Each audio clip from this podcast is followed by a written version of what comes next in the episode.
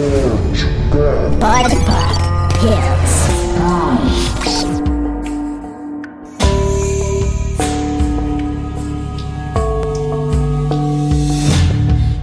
Olá, gente. Meu nome é Igor. Tá começando agora mais um Pod Pop Pills, finalmente. Oi, gente, eu sou o Glabri e hoje a gente vai falar sobre El Camino, o filme de Breaking Bad.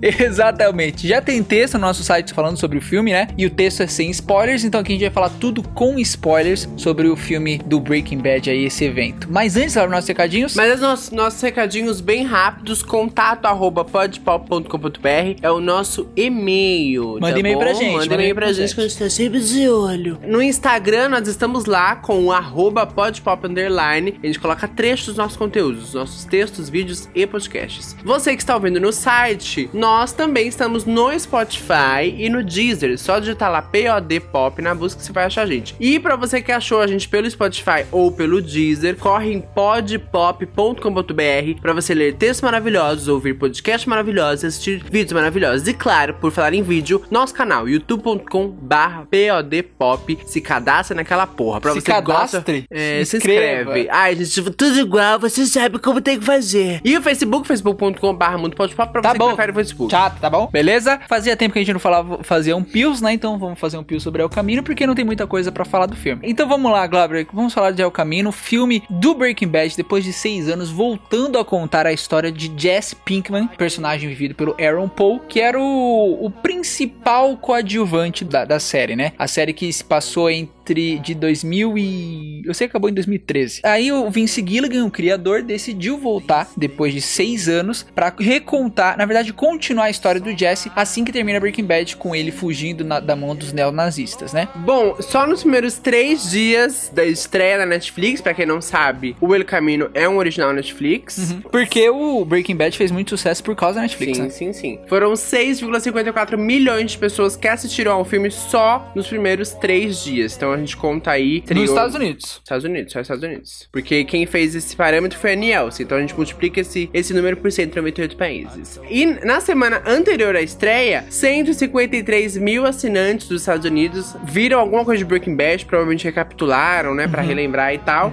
E é isso, gente. Depois eu falar de bastidores, mas eu preciso que o Walter White entre na jogada, porque aí eu falo. então, é, o- como a gente tá falando com spoilers, o filme é um, um epílogo muito bem contado da história de Breaking Bad. É, muita gente tava comparando como se fosse o Toy Story 4 de Breaking Bad, né? É uma história que, se não tivesse sido contada, também não faria diferença na série, mas foi contada e foi muito bem contada. É, a história aborda todo o crescimento do Jesse, né? Porque o Jesse sempre foi o personagem é, mais inocente do, da série ali, principalmente se você comparar com o Walter White, ele sempre era a inocência do Walter White e ele sempre era a pessoa que tinha empatia pelas outras pessoas, diferente do Walter, né? Que ele começa a perder empatia até se transformar num filho da puta. É, e nesse filme você vê todo o crescimento do Jesse pra ele perder a empatia. A gente continua vendo mais partes do Jesse sofrendo como escravo lá pelos neonazistas, como ele sofreu, é, como ele foi maltratado e como isso influencia as ações dele agora no presente, né? E agora ele tem um objetivo que é, meu, é largar tudo aquilo que, que, ele, que ele tem, tudo aquilo que ele, tá, que ele, que ele sofreu, todo aquela, aquele, aquele desespero e seguir a vida dele. Então ele tá em busca de uma de ser um ser humano mais evoluído. Ele quer crescer como ser humano. Exato. E ele não quer nada mais ligado com aquele blood money, como o pessoal fala, né? Que é o E dinheiro aí ele tá sujo. se virando como com dinheiro? Nesse filme aí, ele vai atrás do dinheiro desses neonazistas, né? Porque o Walter White matou esses neonazistas e ele vai atrás do dinheiro de um de um principal que é o Todd. Pra quem não sabe, o Glauber não assistiu, por isso que eu tô recapitulando. aqui. Exatamente. E o Todd é um, é um psicopata, na real, e o legal desse filme é que ele aborda mais essa parte dessa psicopatia do Todd, e ele vai atrás desse dinheiro do Todd pra conseguir pagar um homem que o, o Sol, que era o advogado deles, conhecia, e esse homem consegue mudar a identidade da pessoa. O que acontece, ele consegue esse dinheiro, esses 125 mil, só que o, por ele ter recusado a primeira vez o trabalho desse cara lá na série, ele tem que pagar o dobro, então ele tem que ir atrás de mais dinheiro, e aí que acontece toda a confusão do bagulho. Eu posso falar, tá com spoilers, foda-se. Essa construção é bem bacana porque ele cria um objetivo, é um objetivo bem simples na história, assim, porque se você comparar até com Breaking Bad, é uma história um pouco mais fraca, mas é muito muito bem Até contada. porque ela tem que ser muito bem contada em, em poucas horas, né? Exato, horas. exato. Não dá pra ser uma coisa também mega complexa. O Vince Gilligan tem essa marca de ser um baita de um diretor e um baita de roteirista. Então o arco do Jesse é muito bem construído e a direção é impecável, assim. Ele consegue colocar, tipo, várias. Consegue usar aquele negócio de cor. Então, por exemplo, quando o Jesse vai pegar o dinheiro na casa do Todd e entre os dois falsos policiais, é, ele se esconde atrás de uma bancada amarela. E amarela significa é, você, você ter medo, você tá Famoso amarelo, gente. Exato, você tem medo de alguma coisa, você tá receoso sobre alguma coisa. E a parede onde, onde esses falsos policiais saem é vermelha, que significa morte, significa sangue, perigo. Então o Vince Gilligan tem esse negócio da direção que é muito, muito bem feita. A primeira cena, quando ele fala, quando ele tá conversando com o Mike, ele fala sobre o passado. Eles estão na frente de um rio, ele filma o rio vindo da direita pra esquerda. Se você lê sempre da esquerda pra direita, né? Da direita pra esquerda, significa você voltando pro passado. Quando o Jesse decide seguir em frente, ele filma o rio de frente, indo da esquerda pra direita, mostrando que ele quer seguir em frente na vida dele. Essas simbologias deixam a série muito, o filme muito mais pesado. E é claro, a volta dos personagens, né? A volta do Mike, a volta do Walter White, que tinha que voltar, mesmo sendo um fanservice do caralho. Mas todos esses personagens ajudam o Jesse, ajudam o Jesse a se construir como um homem, né? Agora eu joguei o Walter White, agora você Vamos lá, então o Walter White voltou, né, pra, Exato. pra gravar uma cenazinha ali e tal. Então, assim, gente, foi um trabalho do caceta pra poder conseguir gravar com esse homem. O que aconteceu? Eles gravaram esse filme em 2018 lá no Novo México, numa cidade chamada Albuquerque. Escondido de todo mundo. Então, escondido. Aí o que eles tiveram que fazer? Eles gravaram numa espécie de uma, de uma lanchonete, né? Um restaurante e Isso, tal. isso, a cena da E eles lanchonete. tiveram que colocar várias, várias telas na frente, estacionar caminhões, carros, pra ninguém saber muito bem o que tava acontecendo. E assim, se eles vissem a careca icônica do Walter White, todo mundo ia saber que ia ter um filme. Só Exato. que o que- o que aconteceu na época? O Brian Cranston tava em cartaz na Broadway com uma, uma- um espetáculo chamado Network.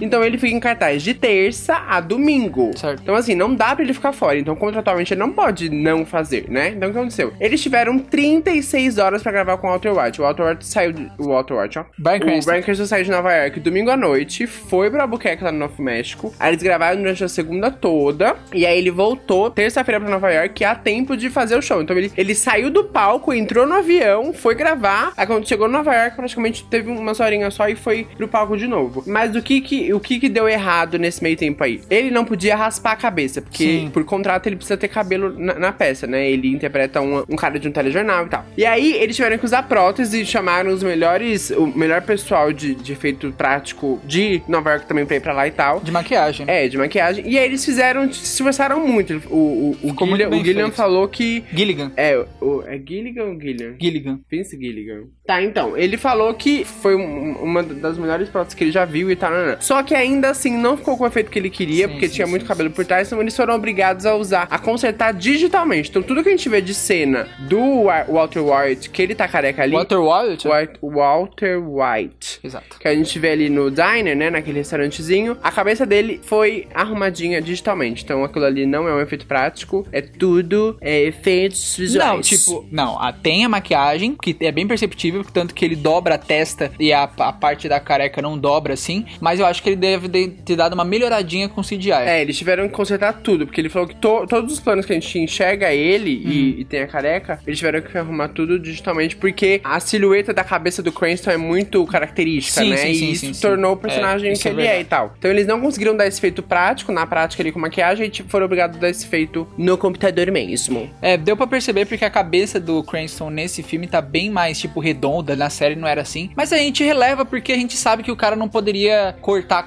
o cabelo assim só pra fazer uma cena, porque a cena, são tipo. poucos minutos, né, Dura, de- é, de- tipo, dura três minutos só. Eu, ele conversando com o Jess. E é uma cena que se passa lá na segunda temporada, assim como a primeira cena dele conversando com o Mike se passa na segunda temporada. Mas, voltando a falar do filme, eu acho que é um filme muito legal. O Paul destrói, destrói atuando. atuando o Aaron Paul, o Aaron Paul destrói atuando. Ele é um baita ator. Todo mundo topou voltar por conta do Vince Gilligan. E voltaram muito bem. Todos os atores são muito bons. Os flashbacks eu acho que se encaixam perfeito, assim. Ele não exagera muito. E a cena principal, que é marcante pra mim, é a cena do tiroteio estilo Velho Oeste, assim. Que ele vai atrás dos caras que roubaram, que pegaram metade desse dinheiro do Todd, os falsos policiais. E tem um, tiroteio muito foda, que é esse tiroteio do far- faroeste, que mostra como ele cresceu. Porque é a primeira vez que mostra ele pegando pegando numa arma é quando ele tá. É um flashback, quando ele tá com o Todd, que é o cara, o psicopata que maltratou ele. Ele pega uma arma e ameaça o Todd, e o Todd faz um negócio na cabeça dele e ele entrega de mão beijada a arma pro Todd. Aí depois ele tá com a arma apontada para um dos falsos policiais, que ele não sabe ainda que é um falso policial. O segundo falso policial fala assim: me dá a arma e ele entrega a arma também. Ou seja, ele tá sendo inocente nas duas vezes. E na terceira vez, não. Na terceira vez, ele tá com uma arma lá guardada, ele tá com uma segunda arma no bolso. Ele não contou pra ninguém que tá com uma segunda arma no bolso. ele atira e não tá nem aí. Ele nem pensa duas vezes em atirar. Ele, ele não se entrega. Então isso mostra como ele cresceu, ele aprendeu. Ele viu que o mundo ao redor não é tão inocente. Ele tem que parar de ser inocente. E a conclusão é perfeita porque aí ele não deu uma redenção pro cara. Não tinha como dar uma redenção, porque querendo ou não, ele virou um contrabandista muito famoso. E ele fez muita coisa errada, matou muita gente. Mas eu acho que deu um, um final assim que você falou: é, cara, você mereceu esse final aí. E vale lembrar que o Aaron Paul é, vai ficar aí no, no hall dos atores que vão ficar em voga, né? Porque ele vai estar tá no elenco principal de Westworld em 2020. E é muito capaz que a Netflix coloque ali o Aaron como o melhor ator de minissérie ou filme pro Emmy e pro Globo de Ouro, porque ela não vai perder essa chance, Sim. né? Ele pode concorrer até o Oscar, porque passou no cinema lá nos Estados Unidos. Então vamos ver, né? Mas é o caminho muito foda. Oh, yeah. I like feeling like I do when I see in your eyes that you like it, I'm liking it too. Party Pop Hills.